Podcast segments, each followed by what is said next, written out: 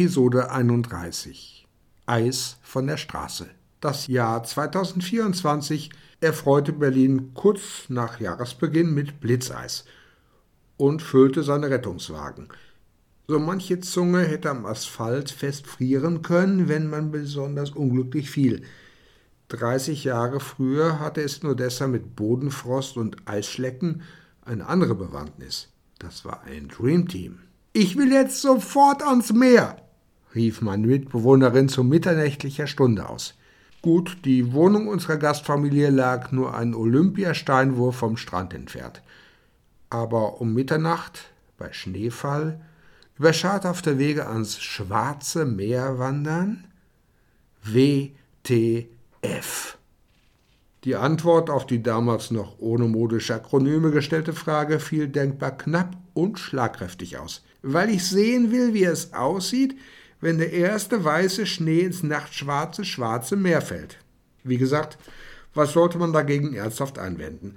Also zogen wir alle unsere Schuhe an und gingen am Nachtkiosk vorbei zum Strand und guckten zu, wie, tatsächlich nicht ohne Reiz, vom Himmel fallende filigrane Eiskristalle in schäumender Gischt oder schwarzem Wellenwasser vergingen.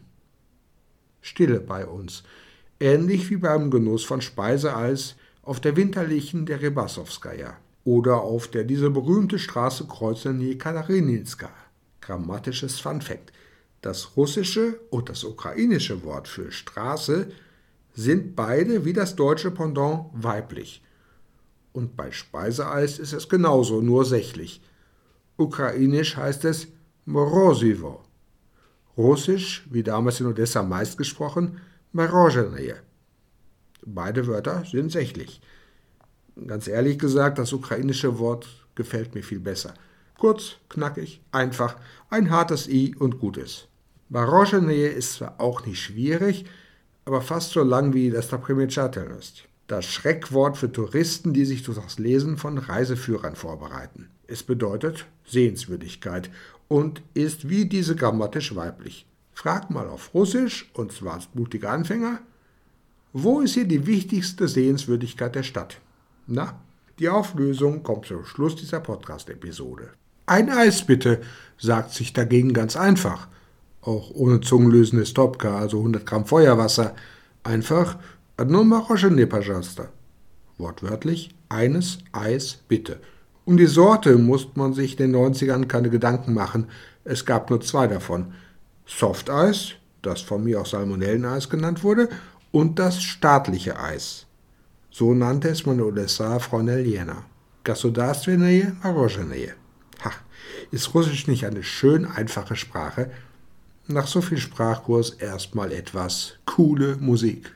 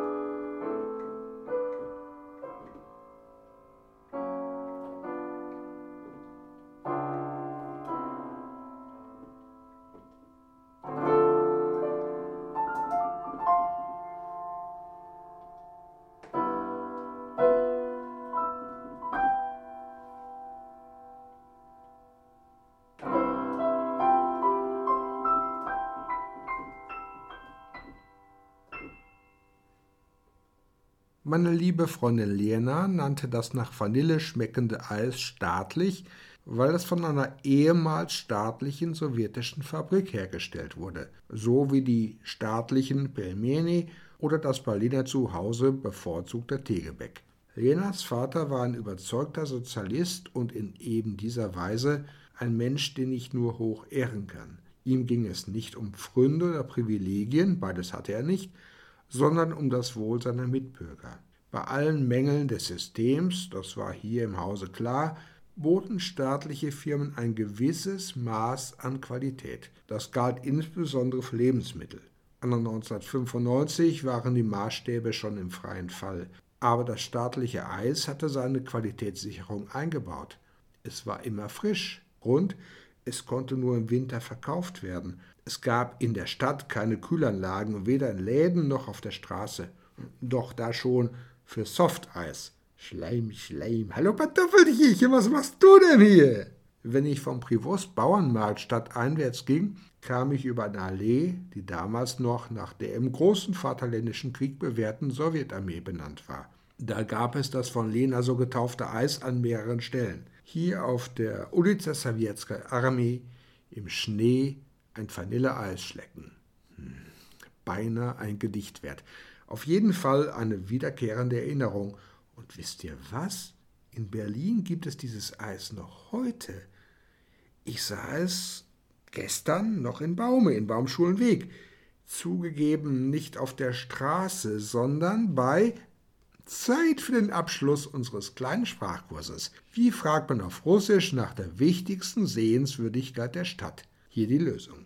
Где находится самая важная достопримечательность города? In Baume käme als Antwort wahrscheinlich ein herzliches Hä? Von russischsprachigen Nachbarn, von denen ich hier einige kenne, vielleicht aber auch Oi, это мороженое пломбир. Продается у Lidl. Kleiner Tipp für Sprachlernende, Langscheid hilft hier nicht wirklich weiter. Aber ein Blick auf die Transkriptionsseite dieser Episode und auf das Foto eben da. Gut schlecken. Nee, Schlecker ist es nicht.